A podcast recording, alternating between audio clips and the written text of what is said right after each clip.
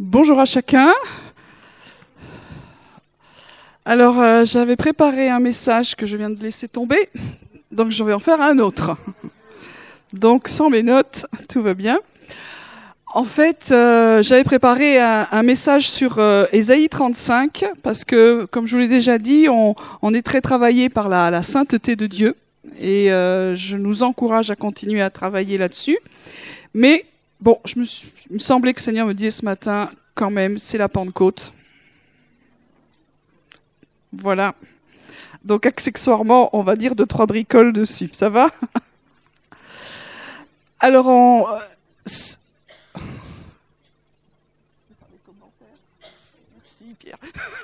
Donc, euh, cette, année, c'est intéressant parce que euh, c'est à la fois euh, donc, et Pentecôte, c'est la même fête, mais euh, souvent c'est décalé dans le, calendrier, et là, on les a euh, en même temps.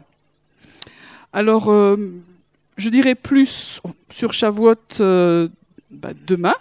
Je ne vais pas faire un enseignement, ce sera juste un partage, parce que je veux vraiment laisser de la place à, la louange et que, la célébration du Seigneur. Mais Shavuot, ça vient d'un mot hébreu qui veut dire fête, semaine, pardon. Ça veut dire qu'on comptait un nombre de semaines après Pâques, Pessah, et on devait compter sept semaines, et puis on arrivait à une fête qui était la fête des semaines, Shavuot, donc je ne vais pas aller plus loin. Et là, euh, c'était la fête, euh, une fête agricole, puisque toutes les fêtes d'Israël au départ étaient quand même agricoles. Et euh, le peuple juif, aujourd'hui encore, célèbre le don de la parole ou de la Torah sur le mont Sinaï. Voilà, donc c'est le don de, la parole. Aujourd'hui encore, c'est ça qui est, célébré. Voilà, j'ai fait très court, je ne peux pas faire plus court. Alors on va revenir à ce que nous on connaît. Donc, euh, si vous avez raté l'épisode précédent, Jésus est venu sur terre il y a quelques années auparavant. Et puis, euh, il a accompli ce que le Père lui avait demandé de faire. Il est mort euh, sur une croix donc pour certains, ben, c'était un, ratage total, son, truc.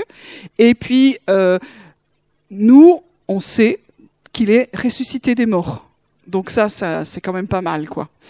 Et il est le, premier, il est les prémices de cette résurrection d'entre les morts pour toute la famille de Dieu et du Père. Voilà.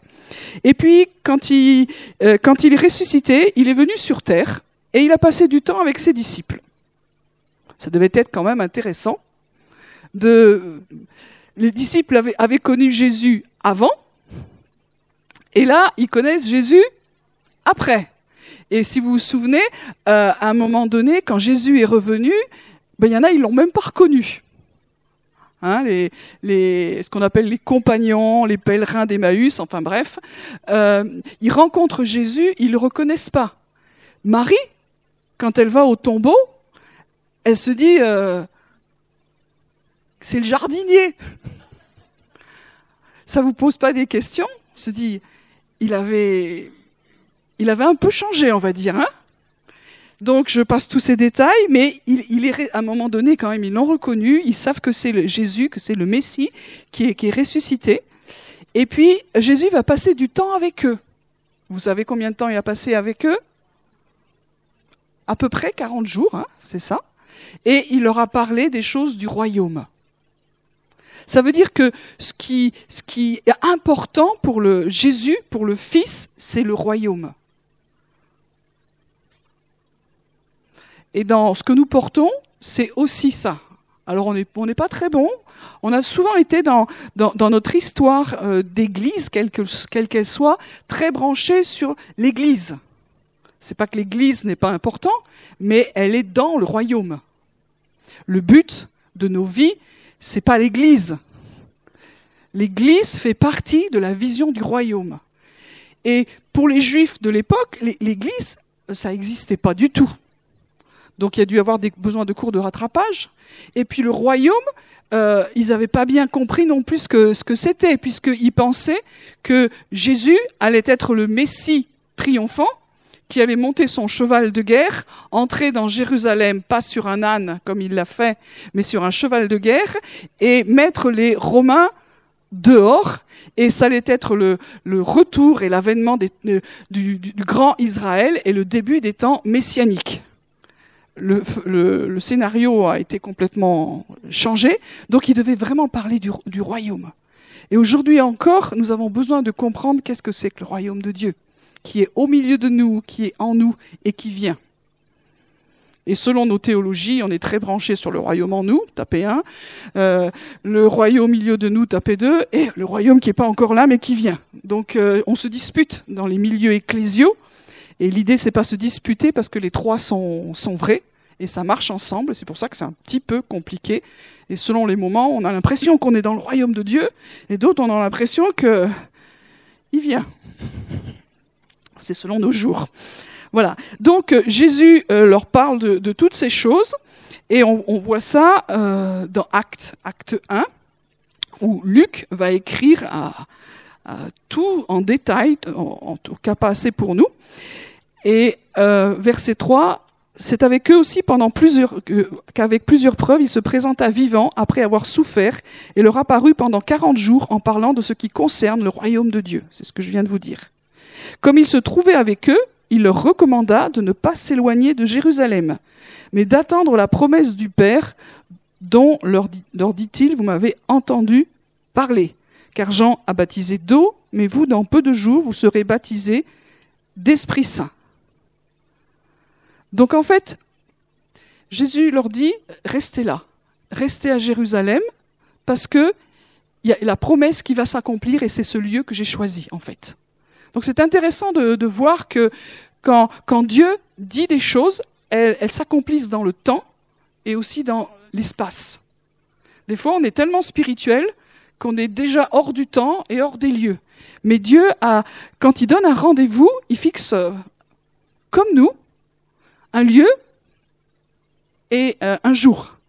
Quand vous, vous fixez un rendez-vous avec quelqu'un, ce serait bien qu'on se voit. Ce serait bien qu'on mange ensemble. Pour que ça arrive, qu'est-ce qu'il faut qu'il se passe? Normalement, on prend notre agenda et on dit ce sera tel jour, telle heure. Et donc Dieu a pris son agenda avec les hommes et, leur a, fixé quelque chose. Simplement, à ce moment-là, on se dit, est-ce qu'on a tous les, tous les éléments? Et Jésus en donne un, c'est le lieu. Restez à Jérusalem. Pourquoi Jérusalem? Parce que c'est le choix de Dieu. Vous avez vu que ces temps-ci, Jérusalem, c'est un peu animé. Parce que c'est le choix de Dieu. Parce qu'il y a une contestation spirituelle avant d'être politique. Alors on ne va pas rentrer dans un grand débat théologique euh, pour ou contre, machin, etc. On, laisse tout ça de côté. Mais Dieu a choisi Jérusalem. On le voit dans l'Ancien Testament. Mais Dieu rechoisit Jérusalem aussi dans le Nouveau Testament. C'est là que je veux envoyer la promesse. À Jérusalem, partez pas. Pourtant, moi, je pense que les, disciples, ils avaient sûrement envie de partir. Ce serait moins chaud ailleurs. Parce que la situation était un peu tendue à Jérusalem quand même. Hein je vous rappelle. Donc, c'est l'endroit où je veux manifester l'accomplissement de ma promesse. Donc, pour nous, en tant que croyants, on doit s'aligner à ça. Et quand on va au dernier livre de la Bible, qui est l'Apocalypse, il y en a qui savent un peu par là, c'est bien. Euh, donc à l'Apocalypse, quand on, quand on voit à un moment donné, il y a une ville qui descend du ciel et elle s'appelle Jérusalem. Mince. C'est ennuyeux. Non, parce que Dieu a un plan. Donc c'est à Jérusalem. Et puis il leur dit, attendez, et je vous l'ai déjà partagé, moi, quand j'étais plus jeune, je me suis dit, oh, ils étaient super courageux, les disciples. Euh, J'avais aucune notion de, des, racines juives de la foi. Je me suis dit, ils se sont mis dans une pièce qu'on appelle la chambre haute et ils ont attendu. Mais les gars, ils pouvaient attendre des siècles. En fait, j'avais pas compris que Dieu avait déjà posé des rendez-vous. Et les rendez-vous de Dieu, c'est les fêtes. Je l'ai déjà dit, en, hébreu, le mot rendez-vous, c'est le mot fête, pardon, c'est rendez-vous. Donc en fait, quelque part, je crois que les disciples s'attendaient qu'il se passe quelque chose le jour de Shavuot. Alors ils sont devenus moins héros pour moi du coup, parce que Mais, je pense qu'il y avait des rendez-vous. Et, toutes ces fêtes dans le calendrier, on dirait, ah, c'est des fêtes juives. Non, c'est les fêtes de l'éternel. Et, et, et, Dieu continue à agir pendant ces fêtes. Et c'est pour ça qu'on est dans, dans, une période qui, qui est intéressante. Shavuot, euh, Pentecôte, c'est les, les, 70 ans par rapport à, à la création de l'État d'Israël, toujours contesté, évidemment, mais on est dans des cycles qui sont importants. Et nous, en tant que communauté, nous nous alignons à cela. C'est pour ça que ce, ce, temps de Pentecôte, de Shavuot, est spécial. Et il faudrait que dans nos cœurs, il y ait quelque chose qui bouge de spécial. Pour ça que je, change aussi peut-être mon message, mais de se dire, il y a, des rendez-vous. Il y a des rendez-vous. Et vous savez qu'aujourd'hui, à Jérusalem, il y a, des, vous voulez rencontrer tous vos amis chrétiens, ils sont tous à Jérusalem euh, actuellement. Il y en a de toutes les nations, il y en a, partout. Parce que c'est un endroit où il se passe quelque chose aujourd'hui. Et les, et, les, et les, frères et sœurs ont voulu s'aligner euh, à ce moment-là, à cet endroit-là. Voilà, donc c'est ce que Dieu dit. Restez là parce que je vais euh, vous envoyer ce que j'avais promis. Et donc on passe à ce passage que vous connaissez bien et qu'on va relire ensemble quand même. C'est le jour où il faut le lire. Est-ce que tu peux nous l'afficher? On va le lire ensemble. Acte 2, versets 1 à 4. Je, on va lire euh, là-dessus parce que chacun a sa, a sa version. C'est compliqué. Merci beaucoup. On y va 1, 2, 3. Le jour de la Pentecôte, ils étaient tous ensemble dans le même lieu.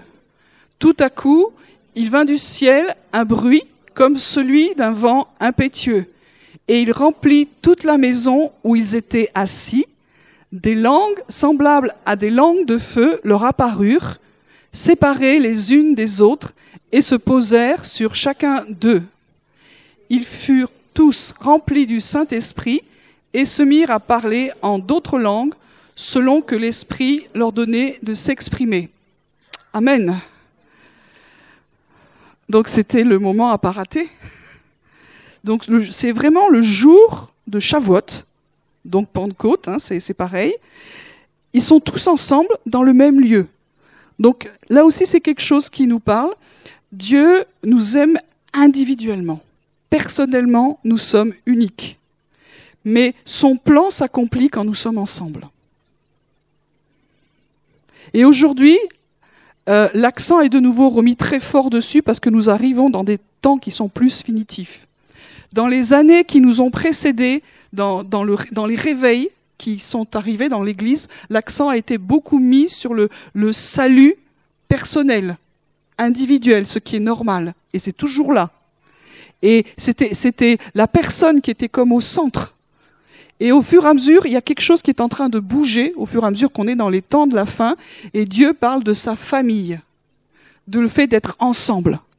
Pas simplement une institution, pas simplement des structures, mais une famille, une épouse, une fiancée, quelque chose qui est, vraiment collectif. Alors dans, dans ce collectif, nous sommes uniques, mais nous avons besoin les uns des autres. Et c'est pour ça que Dieu continue à parler aussi de l'Église locale, parce que c'est notre lieu d'apprentissage du collectif.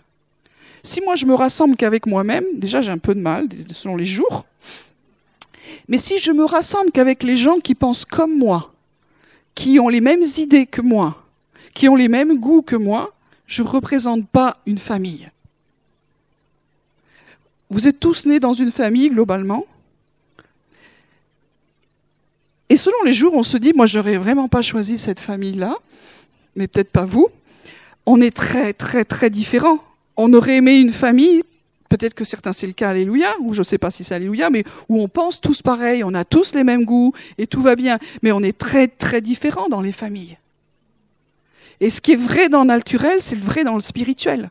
Quand on veut recréer spirituellement des familles c'est-à-dire des communautés, quelle que soit la taille, qui pensent tous pareil, qui sont tous pareils, qui sont tous alignés, je ne veux voir qu'une tête, qu'une seule pensée, c'est n'est pas la vraie famille. Dieu nous a créés très différents. Hein? Vous avez vu, physiquement, on est un peu différents. Au niveau des races, on est un peu différents aussi. Et, dans notre communauté, on a la chance et le défi d'être très différents. Hein? je vous le rappelle, on est 50 nationalités. On aurait voulu le faire, on n'y serait pas arrivé. Mais c'est quelque chose, on, en reparlait au niveau de l'équipe, de dire, dans le passé, Dieu nous, nous avait dit que cette Église serait une, une, une Église des nations. On ne le cherche pas, mais ça vient. Pourquoi? Parce que c'est le temps maintenant. C'est le temps où Dieu veut voir, quand nous nous rassemblons, quand nous le célébrons, un peuple de toute langue, de toute race, de toute nation, et aussi de tous âges. Donc ça, c'est la famille. Et l'équipe qui était là, vous avez vu, ils n'étaient pas toujours tous d'accord, les disciples. Déjà les douze, ça, tirait. Là, ils étaient plus nombreux, ils étaient 120. Et euh, ils attendaient, mais ensemble. Et aujourd'hui, je crois que Dieu est en train de chercher nos cœurs ensemble. Et ce n'est pas le temps de mettre devant nos, nos, différences, nos animosités, les trucs qui nous séparent. Si on, si on commence à choisir tout ce qui nous dépasse, nous sépare, pardon, ça va être très compliqué.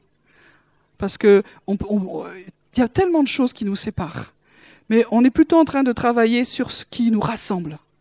Et là, les, les disciples ont choisi de rester ensemble malgré leur peur, malgré tout ce qui s'était passé, malgré, malgré, malgré, ils sont restés ensemble parce qu'ils se sont alignés sur la parole de Jésus, la parole du Messie. Et la parole du Messie a dit, attendez à Jérusalem, faites-le ensemble pour que ce que j'ai promis, vous puissiez le recevoir ensemble. Je fais partie encore de ceux qui croient qu'il y a un réveil qui vient et qui cette fois-ci, ça ne va pas sauter par-dessus nous, mais qu'on a vraiment envie de le vivre ici, et je ne suis pas en train de dire que le réveil va venir sur Toulouse et que tout va venir de là ou de notre communauté. C'est un peu prétentieux, tous ceux qui pensent que le réveil va venir de chez eux. C'est pas ça que je suis en train de dire. Mais je crois que le, réveil vient sur notre nation, en même temps que des temps difficiles et douloureux, et qu'on a besoin aussi qu'ils viennent ici. Qu'est-ce que c'est que le réveil? C'est la présence de Dieu. La présence de Dieu. Comment ça va se passer? J'en sais rien. Donc eux, ils ont eu un scénario, à mon avis, qu'ils n'avaient pas du tout prévu si euh, on leur avait dit, ils ont dû réfléchir quand même, ils, sont, euh, ils réfléchissaient les gars. Comment ça va être? Comment ça va être? Comment ça va se passer euh, Ce que Dieu a, promis, comment ça va être? Eh bien, je ne suis pas sûr qu'ils avaient le, le bon truc. Donc, ils sont ensemble, dans un même lieu. Tout à coup, il vient du ciel un bruit. le, texte peut dire un bruit ou un son. Et Dieu nous parle beaucoup aujourd'hui de son. Je ne sais pas ce que ça veut dire, mais il y a un son qui, est dans le ciel et qui doit toucher, on l'a chanté ce matin, qui doit toucher la terre. Donc il y a un bruit, il y a un son. Et comme je le dis souvent à mes étudiants dans les, écoles prophétiques, quand il y a écrit comme, ça ne veut pas dire que le, bruit qu'ils ont entendu, c'est un souffle violent. Mais quand c'est écrit comme, ça veut dire c'est ce qui ressemble le plus à un souffle violent mais ça veut dire que c'est autre chose. Quand, quand, vous goûtez quelque chose que vous ne connaissez pas, vous essayez tout de suite de faire un rapprochement avec quelque chose que vous connaissez. Hein? J'ai souvent raconté ça. Première fois que j'ai eu des amis africains qui sont venus en France et qu'on leur a donné à manger des fraises, ils n'étaient pas excités de les manger tout de suite parce que ces machins rouges dans l'assiette les inspiraient pas. Donc ils m'ont dit, euh, ça goûte à quoi?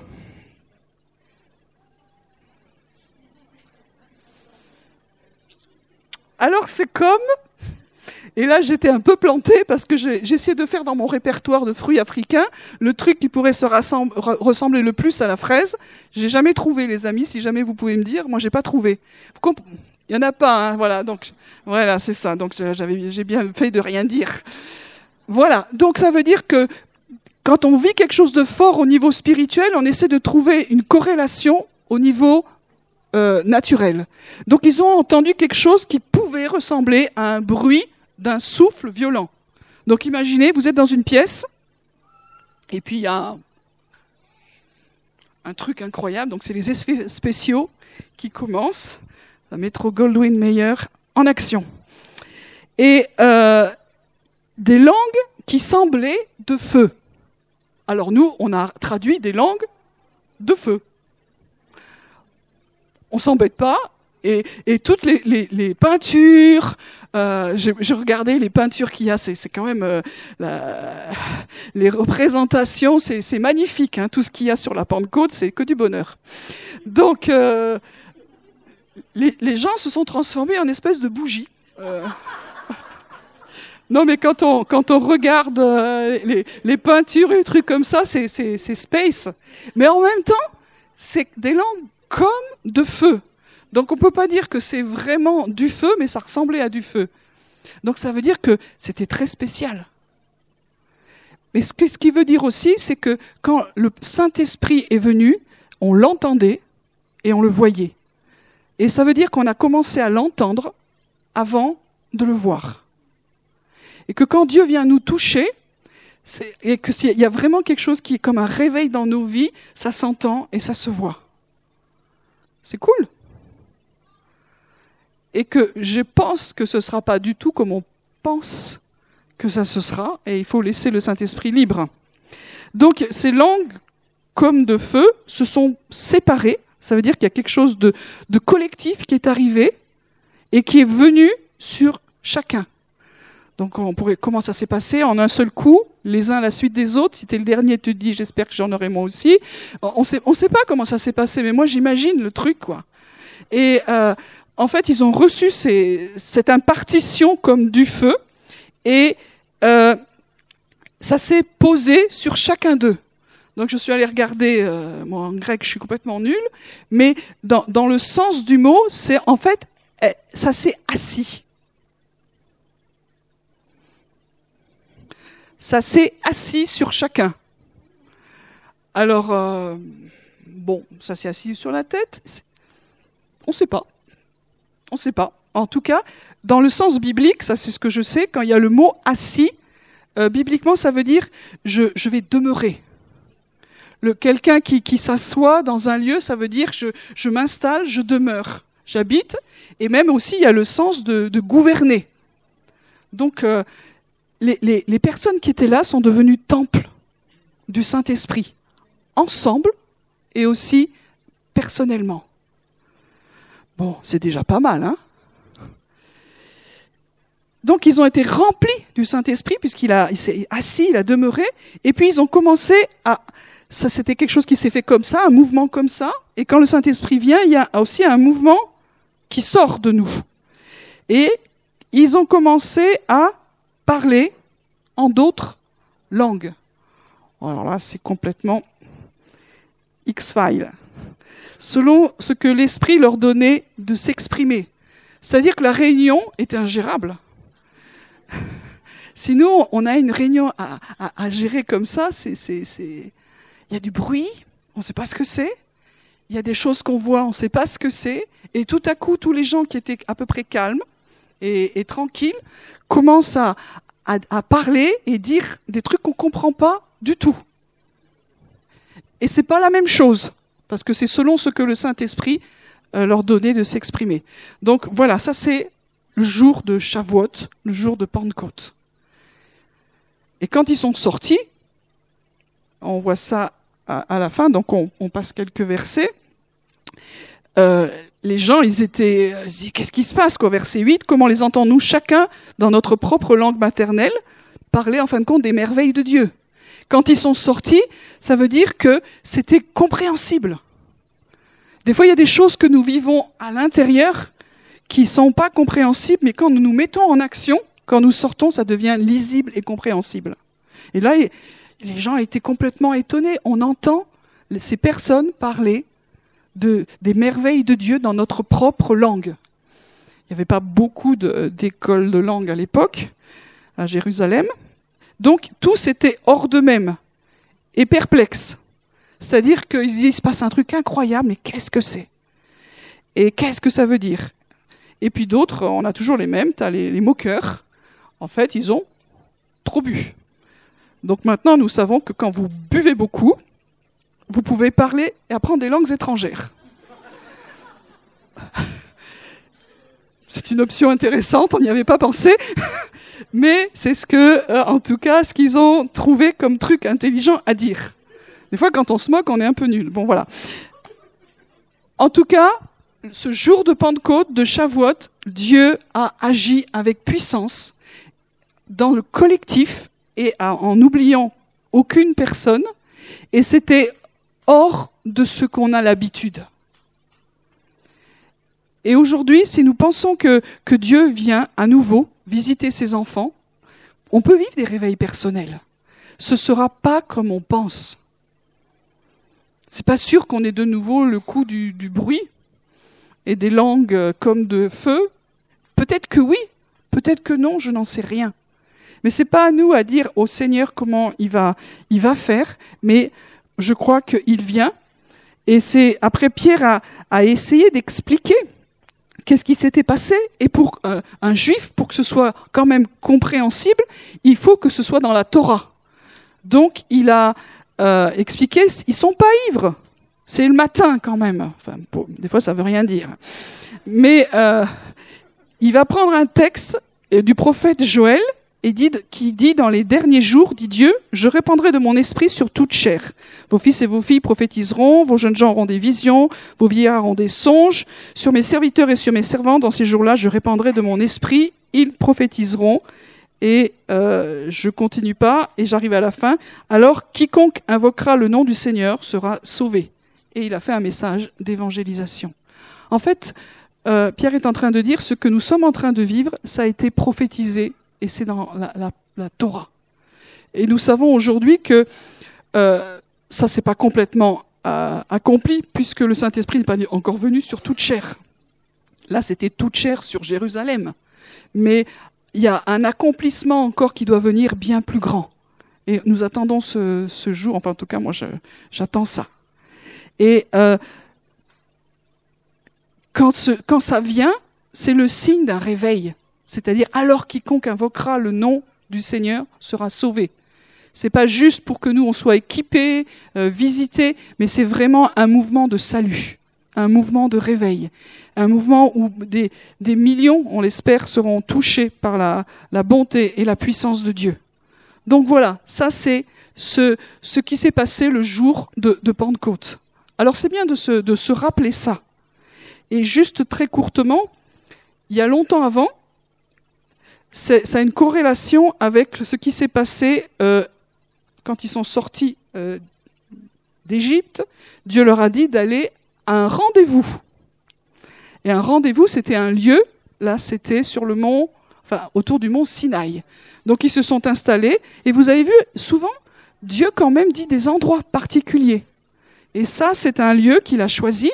Et puis, il a appelé euh, Moïse à, à monter sur la montagne, il lui a donné, euh, je passe tous les détails, il lui a donné ce qu'on appelle les commandements, en fait c'est les dix paroles, et puis tout plein d'explications, et donc ça a pris du temps. Ça a pris combien de temps? 40 jours. Hein? Donc c'est un peu long.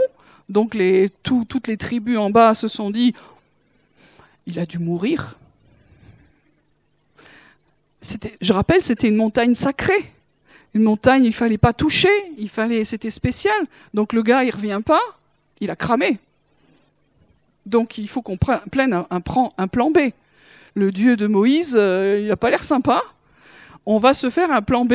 Faisons-nous un veau d'or. Voilà, ça c'était encore la bonne idée. Donc ils ont fait, ça. Et euh, quand Moïse est descendu avec les tables, je vous fais, je court, ça s'est pas fortement bien passé. Dieu était en colère. Et ça, ça se comprend, puisque pour, euh, pour, le, pour Dieu, pour le peuple juif, le, Sinaï, c'est une alliance de mariage. C'est une alliance, c'est là vraiment où est né le, le peuple juif, c'est l'endroit où, Dieu a scellé alliance. C'est comme si, euh, l'image est forte, c'est sous le, le, le, dé nuptial, la roupa, euh, il y, y, a Dieu et son peuple, et ils font alliance de mariage. Et donc, sous ce lieu-là, il y a déjà adultère. Ça fâche. Parce que Dieu est bon, il est un père, mais il est saint. Donc euh, Dieu s'est fâché et Moïse a intercédé. On voit ça dans, Exode 32. Mais à la fin, euh, l'Éternel a quand même frappé le peuple parce qu'ils avaient fabriqué le veau d'or. Et ce jour-là, il y a euh, 3000 hommes qui sont morts. C'est beaucoup. Et vous avez bien sûr vu que 3000 hommes sont morts au Sinaï, et il y a eu 3000 qui sont nés à Jérusalem, à, à la Pentecôte. C'est comme, dans la pensée juste, souvent il y a la pensée du tikkun, de la réparation. Et c'est comme si quelque chose s'était bouclé aussi, et qui est lié entre, entre Shavuot avant, ce qui s'est passé, et la, venue du Saint-Esprit à Jérusalem. Donc, le jour de, euh, la Pentecôte, eh bien, il y, a eu un super message d'évangélisation, et il y a 3000 personnes, plus toutes les autres, hein, qui sont nées de, nouveau. Donc, la, Pentecôte, c'est aujourd'hui, c'est lié comme, comme, comme visitation, c'est vraiment lié à la vie, à la vie, à l'évangélisation, au salut. Et le salut, c'est à la fois le, le, salut, on passe de la mort à la vie, mais aussi c'est la guérison et, tout, et, la délivrance, et etc. Donc, c'est ça que nous, nous rappelons et nous fêtons et que nous attendons. Et pour finir ce message improvisé, euh, je voulais juste lire un passage dans Hébreu 12.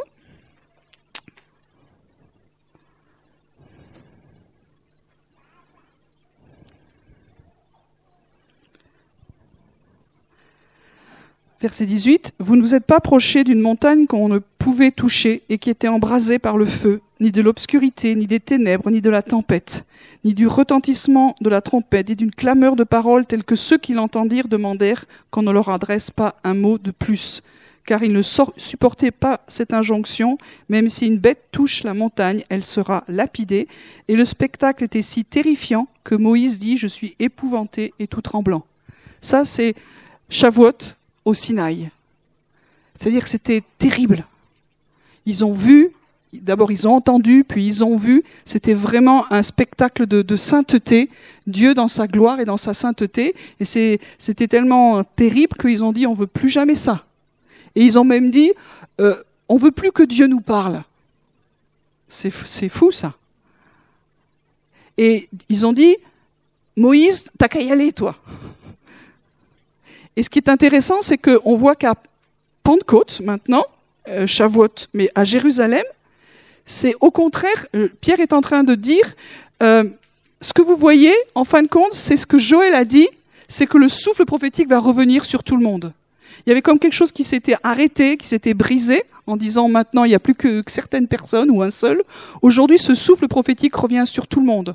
Vos fils, vos filles, vos vieillards, sur toute chair. C'est ça qui, se passe. Et tout ce qui était terrifiant, Jésus l'a pris sur lui afin que nous, nous puissions venir dans sa présence simplement. Et donc vous, au contraire, vous vous êtes approchés de la montagne de Sion. A contrario, on ne pouvait pas s'approcher de celle du Sinaï. Et de la cité du Dieu vivant, la Jérusalem céleste, des myriades d'anges. Ça veut dire que les, les disciples aujourd'hui, et nous, nous avons une libre entrée, c'est ce que dit l'Épître aux Hébreux, dans le sanctuaire au travers d'un chemin nouveau et vivant que Jésus a inauguré au travers de sa chair, c'est-à-dire de son sacrifice. Aujourd'hui, nous pouvons entrer, même nous sommes encouragés à venir. Nous sommes encouragés à rentrer dans les choses spirituelles, à rentrer dans la Jérusalem d'en haut. C'est pas une ville interdite. Allez-y, allons-y. C'est-à-dire, c'est le cœur de la présence de Dieu. Les anges, ils sont là. Vous avez envie de les voir ou pas, mais ils existent. Et il n'y en a pas, il y en a des myriades. Ça veut dire beaucoup. De la réunion de l'assemblée des premiers-nés inscrits dans les cieux. C'est-à-dire que c'est la famille. La famille est déjà là. La famille nous attend. Il y a vraiment quelque chose de fort au niveau de la, famille que, Dieu est en train de rappeler par rapport à cette euh, réalité de, de Pentecôte et de Shavuot. De Dieu euh, juge de tous quelque chose que nous allons aussi de plus en plus découvrir. Dieu est un Père, il est bon, il est aussi un juge. Des esprits des justes parvenus à la perfection. Je passe tout ça parce que c'est mystérieux et il y aurait beaucoup de choses à dire. Et de Jésus, médiateur d'une nouvelle alliance. Nous avons une nouvelle alliance qui nous permet de venir. Et le Saint-Esprit qui est répandu est le sceau de cette nouvelle alliance. Quand nous avons donné notre vie à Jésus, nous avons pu le faire simplement parce que le Saint-Esprit est venu. Sans le Saint-Esprit, on ne pouvait pas le faire. Et puis il y a cette expérience du baptême dans le Saint-Esprit que Jésus a dit, Attendez cette promesse.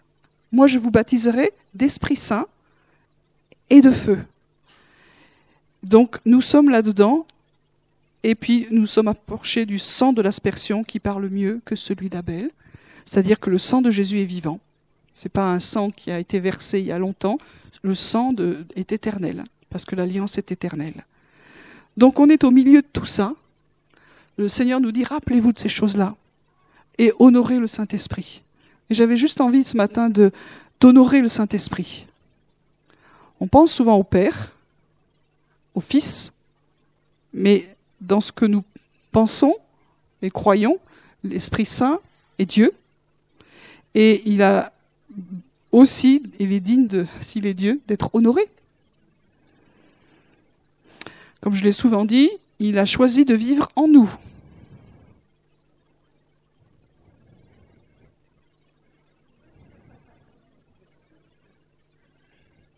C'est pas le plus simple.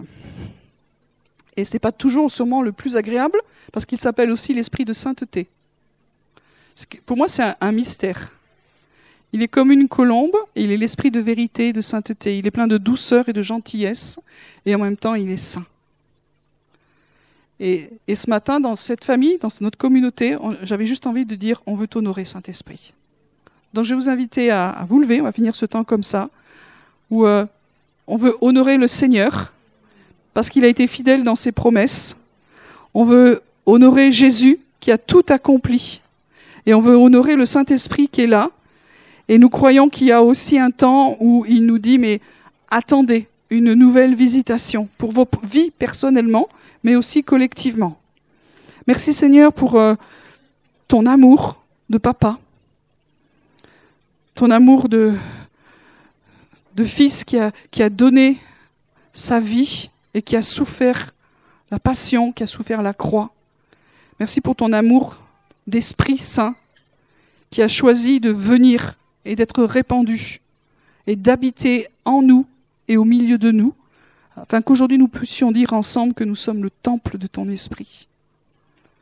Quelque chose du temple, chaque pierre vivante que nous sommes, c'est comme si le Saint-Esprit habitait était assis en, en chacun d'entre nous et ensemble, c'est quelque chose d'incroyable. Merci Seigneur pour euh, les temps qui viennent. Nous nous attendons à, ce que tu as dit dans le prophète Joël, dans d'autres endroits. Nous attendons ta venue de façon encore plus forte pour sceller ces choses des temps de la fin. Nous croyons que nous sommes dans un cycle particulier et nous nous attendons à toi parce qu'il y a tellement de personnes qui ont besoin de te connaître, d'être sauvées, parce que ton, Église a besoin de grandir dans la sainteté et d'être vraiment euh, une lumière qui va être visible de plus en plus.